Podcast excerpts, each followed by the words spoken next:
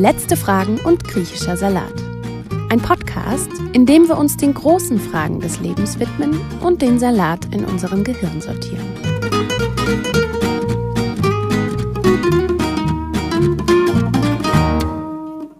Ich sitze hier mit Sandra Abele. Sie ist eigentlich gelernte Einzelhandelskauffrau, studierte dann Politikwissenschaften und Kommunikationswissenschaften, arbeitete in einer Stiftung und macht jetzt aber Berufsberatung an Schulen. Sie hat außerdem unsere zertifizierte Basisausbildung gemacht und ist auch im, für uns im Rahmen der philosophischen Berufsorientierung als Referentin unterwegs. Hallo Sandra, schön, dass du da bist. Wie geht's dir denn? Ja, mir geht's gut. Ich freue mich auf das Gespräch und die Arbeit der Philosophie ein bisschen näher zu erläutern. Du bist ja regelrecht Berufsorientierungsspezialistin. Jetzt würde ich sagen, Philosophieren und Berufsorientierung sind jetzt zwei Dinge, die ich nicht unbedingt zusammentun würde. Was würdest du denn jetzt sagen? Also warum macht es Sinn, eine philosophische Berufsberatung zu machen oder was kann das Philosophieren, was die klassische Berufsberatung vielleicht nicht kann? Das Interessante ist, dass ich durch diese philosophische, durch die philosophische Herangehensweise gemerkt habe, dass dass sie hilft, die Menschen in eine Leichtigkeit zu bringen. Mhm. Also dass es eben nicht so stark darum geht, immer gleich eine Lösung zu finden, sondern erstmal Raum zu geben für die ganzen Themen, die die Menschen umtreiben. Und was ganz schön ist auch an diesem Format, ist, dass es ganz viel um den Austausch geht mit anderen in den Gruppen. Deshalb finde ich auch das so spannend. Und dass ganz viel voneinander gelernt wird und dass zum einen deutlich wird, dass viele Themen, sei es jetzt die berufliche Perspektive, die private Situation, die Hobbys, die Leidenschaften, die Ängste, die Sorgen, dass das ganz viel miteinander zusammenhängt. Mhm. Und das ist eben das, zum einen das Tolle, dass deutlich wird, dass es jedem ähnlich geht. Das wird in diesem Gruppenkontext auch mal deutlich. Also das schafft schon mal eine Erleichterung zu wissen, oh, ich bin gar nicht allein damit. Und zum anderen in der Gruppe und durch die Fragen vielleicht Lösungen herbeizuführen, auf die die einzelne Person jetzt noch gar nicht gekommen wäre.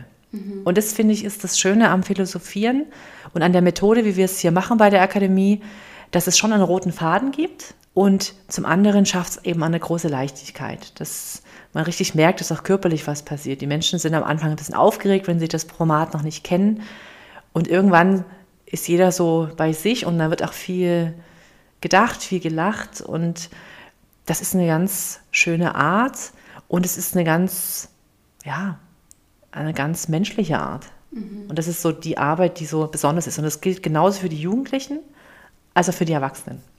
Und wie kann ich mir so eine philosophische Berufsorientierung vorstellen? Also es ist ja wahrscheinlich nicht so wie bei der Agentur für Arbeit, dass man da hingeht, man sitzt sich gegenüber im Schreibtisch und man füllt irgendwie ein Formular aus. Also wie ist sozusagen der Alltag von so einer philosophischen Berufsorientierung mit Jugendlichen? Also aufgebaut ist es so, dass es meist drei Module gibt. Drei Module, a 90 Minuten. Das heißt, dass die Jugendlichen auch wissen vom Rahmen her, was erwartet sie. Und dann in dem ersten Workshop wird erstmal geschaut, wo stehen die Jugendlichen und immer schon mit philosophischen Werkzeugen, also mit philosophischen Fragen, wo man so eine Vorstellungsrunde macht, wo es aber jetzt eben nicht um die klassische Vorstellung geht, sondern meist verbunden mit einer philosophischen Frage. Und dann haben wir so einzelne Bausteine. Die wir zusammenbauen können, je nach Zielgruppe, weil wir erfahren ja sehr schnell, wo stehen die Jugendlichen, haben die schon ein Praktikum gemacht oder sind die überhaupt noch gar nicht orientiert. Und da eben dann, das ist auch das Tolle an der Arbeit, wir haben verschiedene Bausteine, die wir einsetzen können.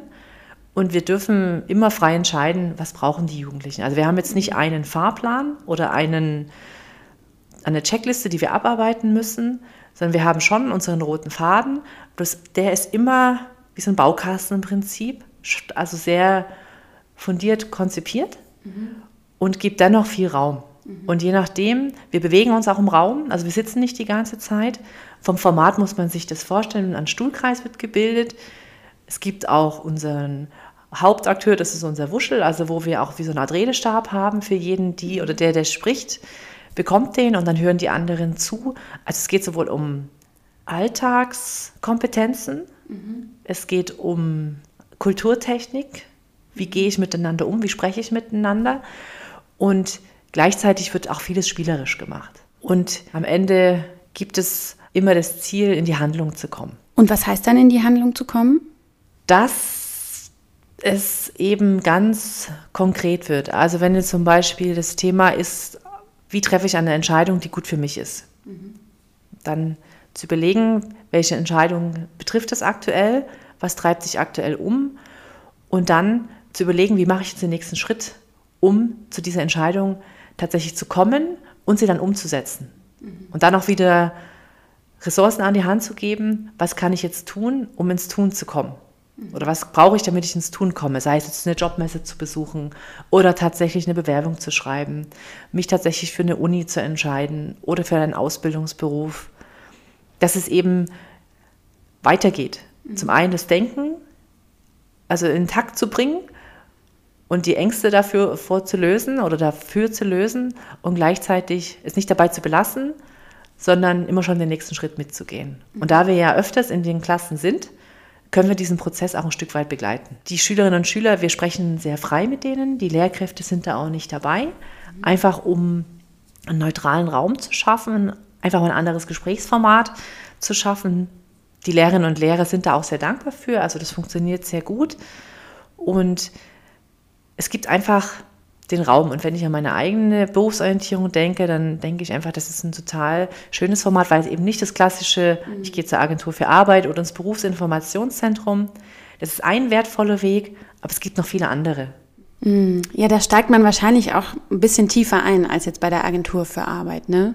Ja, wenn es die Jugendlichen zulassen. Ja. Also es ist erstaunlich, dann doch immer wieder zu sehen, das ist auch so ein Überraschungsmoment für mich, viele Schülerinnen und Schüler halten sich auch zurück. Das ist auch der Ansatz beim Philosophieren, dass jede und jede sich auf ihre Art beteiligen kann. Mhm.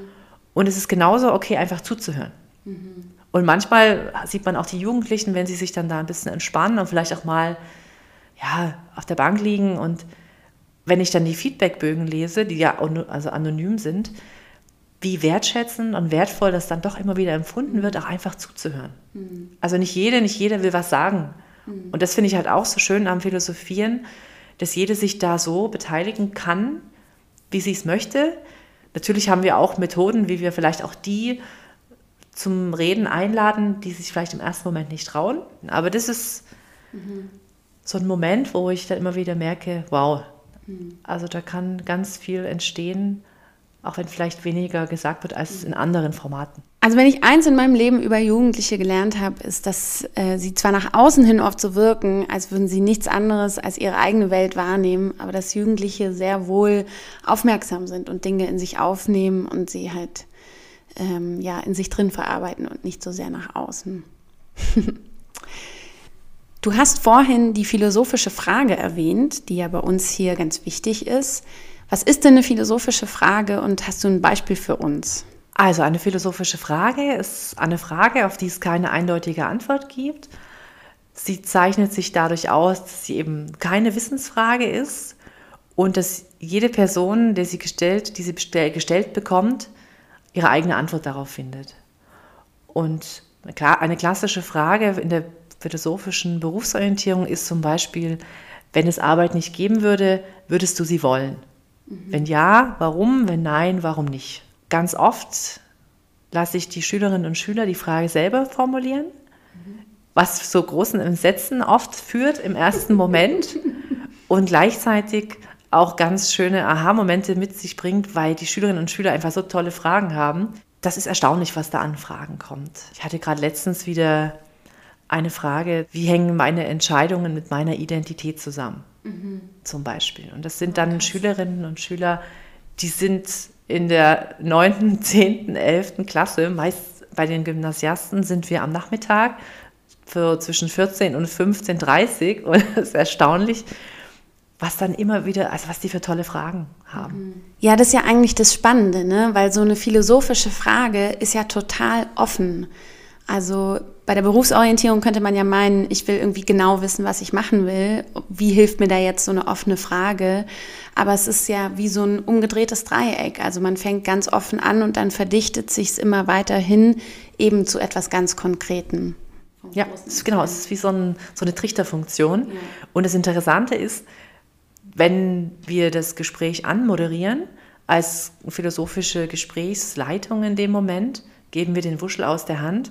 Und wenn da wirklich ein Gespräch entsteht und die Jugendlichen oder auch die Erwachsenen dann anfangen, aufeinander Bezug zu nehmen und man selber ist nur noch Teil des Kreises mhm. und, und lauscht, wir sammeln dann immer wieder mal die, die Gedanken, mhm. malen auch Gedankenkarten dazu oder lassen das die Schülerinnen und Schüler selber machen, je nachdem.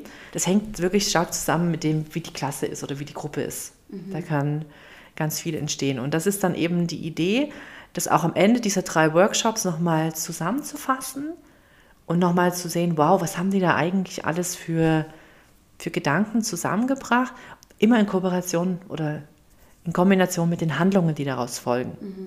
Und natürlich auch im Umkehrschluss, Thema Entscheidungen, wenn ich mich entschieden habe, was brauche ich, um in die Handlung zu gehen, beziehungsweise was hält mich davon ab.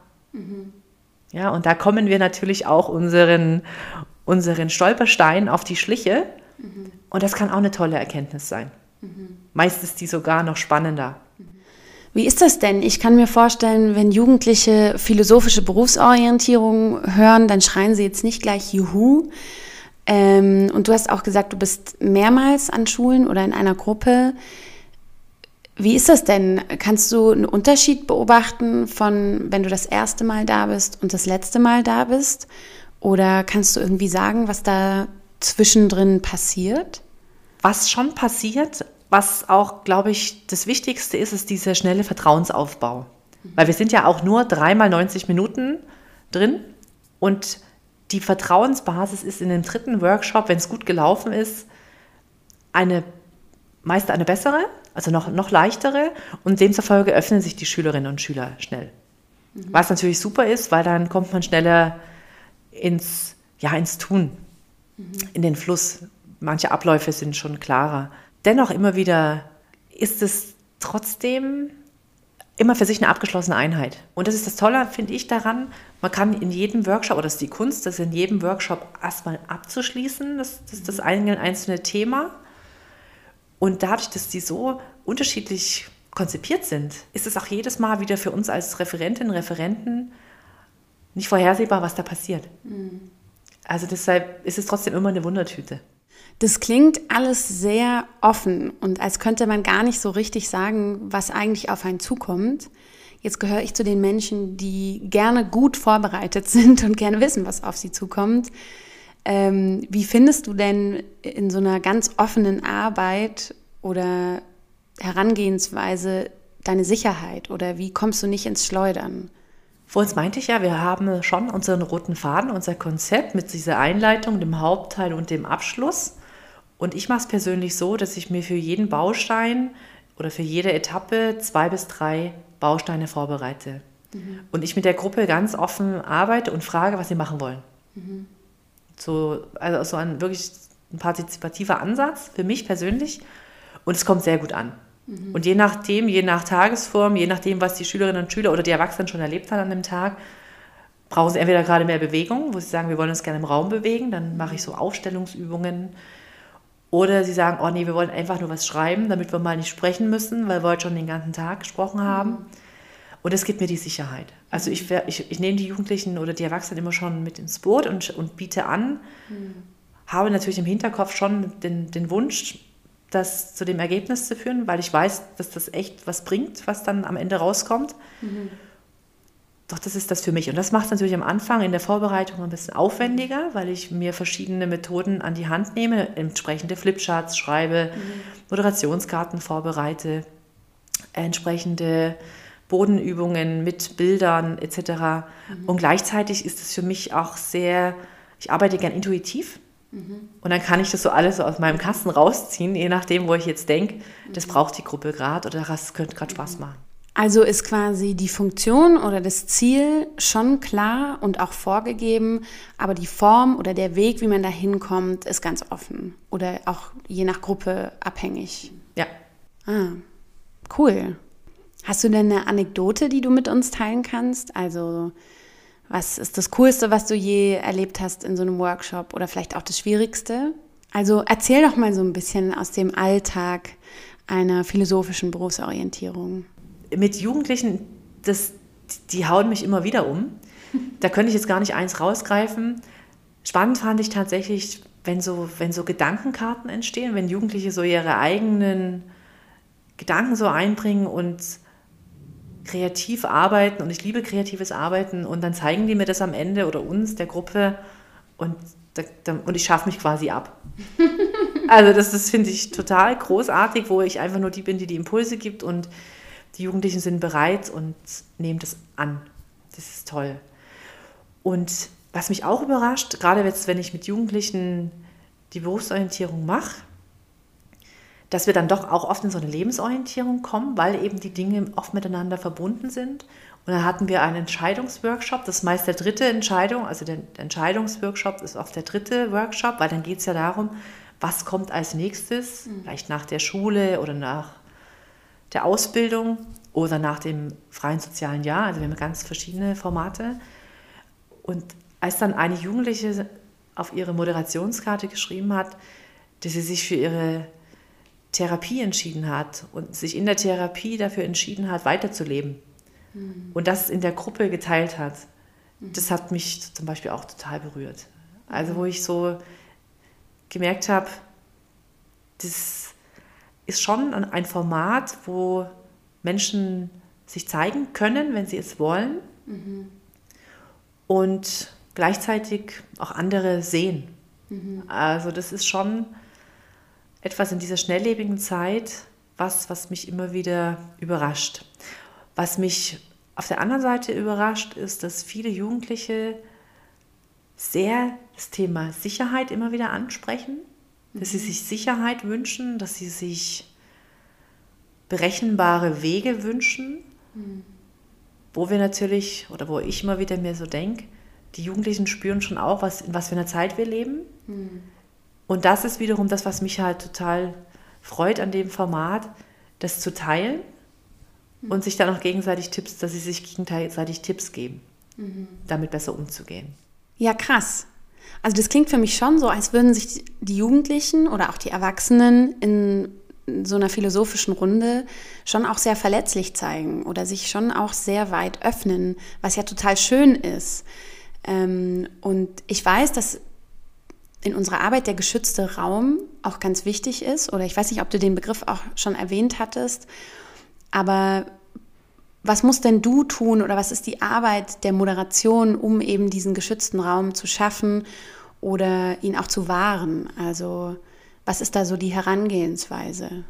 Also ganz zu Beginn, wenn wir anfangen mit der philosophischen Einheit, besprechen wir genau das, mhm. erklären auch, warum die Klassenleitung nicht dabei ist und stellen Regeln auf. Und je nach Gruppe bekomme ich ja mit, wie die miteinander umgehen. Oft hängen die Gruppenregeln auch in einem Klassenzimmer, sodass ich mich darauf beziehen kann. Wenn ich merke, es ist sehr unruhig zu Beginn, können wir die auch erstellen. Und was schon zu diesem geschützten Raum beiträgt, ist die Vorstellung, was wir jetzt tun in den nächsten drei Workshops, wie es eben aufgebaut ist dass eben das, was besprochen wird, im Klassenzimmer bleibt. Und ansonsten, glaube ich, ist ganz ausschlaggebend die Person, die moderiert. Mhm. Ja, also ich zum Beispiel mache immer mit, wenn jetzt irgendwie so diese philosophischen Runden oder diese mhm. Einstiegsrunde, ich stelle mich immer mit vor. Oder wenn die Frage ist, was war deine beste Entscheidung in deinem Leben? Was war deine ungeschickteste Entscheidung in deinem Leben? Dass ich mich zum Teil der Gruppe mache. Das ist mir mhm. persönlich total wichtig und ist ja auch lustig, weil es gibt auch tolle Runden. Manchmal tue ich so, als ob, als wo man so seine Leichen im Keller vorholt. Und es ist natürlich auch für die Jugendlichen oder jungen Erwachsenen total interessant zu gucken, was hat die denn da jetzt für Leichen im Keller und mhm. da ganz offen drüber spricht. Und das trägt schon, finde ich, auch dazu bei, zu diesem geschützten mhm. Rahmen. Also der Klassiker, was hier im Raum passiert, bleibt auch hier im Raum und aber auch sich selbst zu öffnen und verletzlich zu zeigen, um so die anderen einzuladen, das Gleiche zu tun. Ganz genau. Hm, schön. Ja, jetzt abschließend, Sandra. Was hast du gelernt von deiner Arbeit mit dem Philosophieren? Was nimmst du mit? Das kann was Persönliches sein oder was Berufliches, ganz egal. Was lehrt dich oder was hat dich das Philosophieren gelehrt? Tatsächlich Gespräche der tieferen Art zu führen mhm. und anders mit Menschen in Kontakt zu kommen und nie glauben zu wissen. Mhm. Also es hat mich schon nochmal demütiger gemacht und angeregt, offen zu bleiben. Ich denke manchmal, ich bin da wahnsinnig tolerant und erwische mich selber immer wieder, dass ich selber vernagelt bin. Und wenn ich dann in der philosophischen Arbeit drin bin, dann denke ich mir immer wieder Wahnsinn, wie wichtig mir auch persönlich der Austausch ist, um schlauer zu werden, sanfter zu werden, weiser zu werden. Das habe ich für mich gelernt und es hört nie auf. Mhm. Es hört einfach nie auf. Und ganz oft merke ich, gerade wenn ich jetzt mit Jugendlichen arbeite oder mit Erwachsenen, dass die Jugendlichen oft noch viel angstfreier agieren. Mhm. Und da lerne ich tatsächlich von den Jugendlichen ganz viel, was ich dann auch in die Arbeit mit den Erwachsenen wieder mitnehmen kann und umgekehrt. Also könnte man sogar fast sagen, Philosophieren macht einen Jugendlicher? Ja, könnte man tatsächlich so sagen. Schön. Philosophieren hält jung. cool. Hey Sandra, vielen Dank für das schöne Interview und deine Zeit. Es hat mir sehr viel Spaß gemacht. Ich sage ganz lieb Danke. Vielen Dank auch für euch da draußen fürs Zuhören und ich hoffe, wir hören uns beim nächsten Mal. Ciao!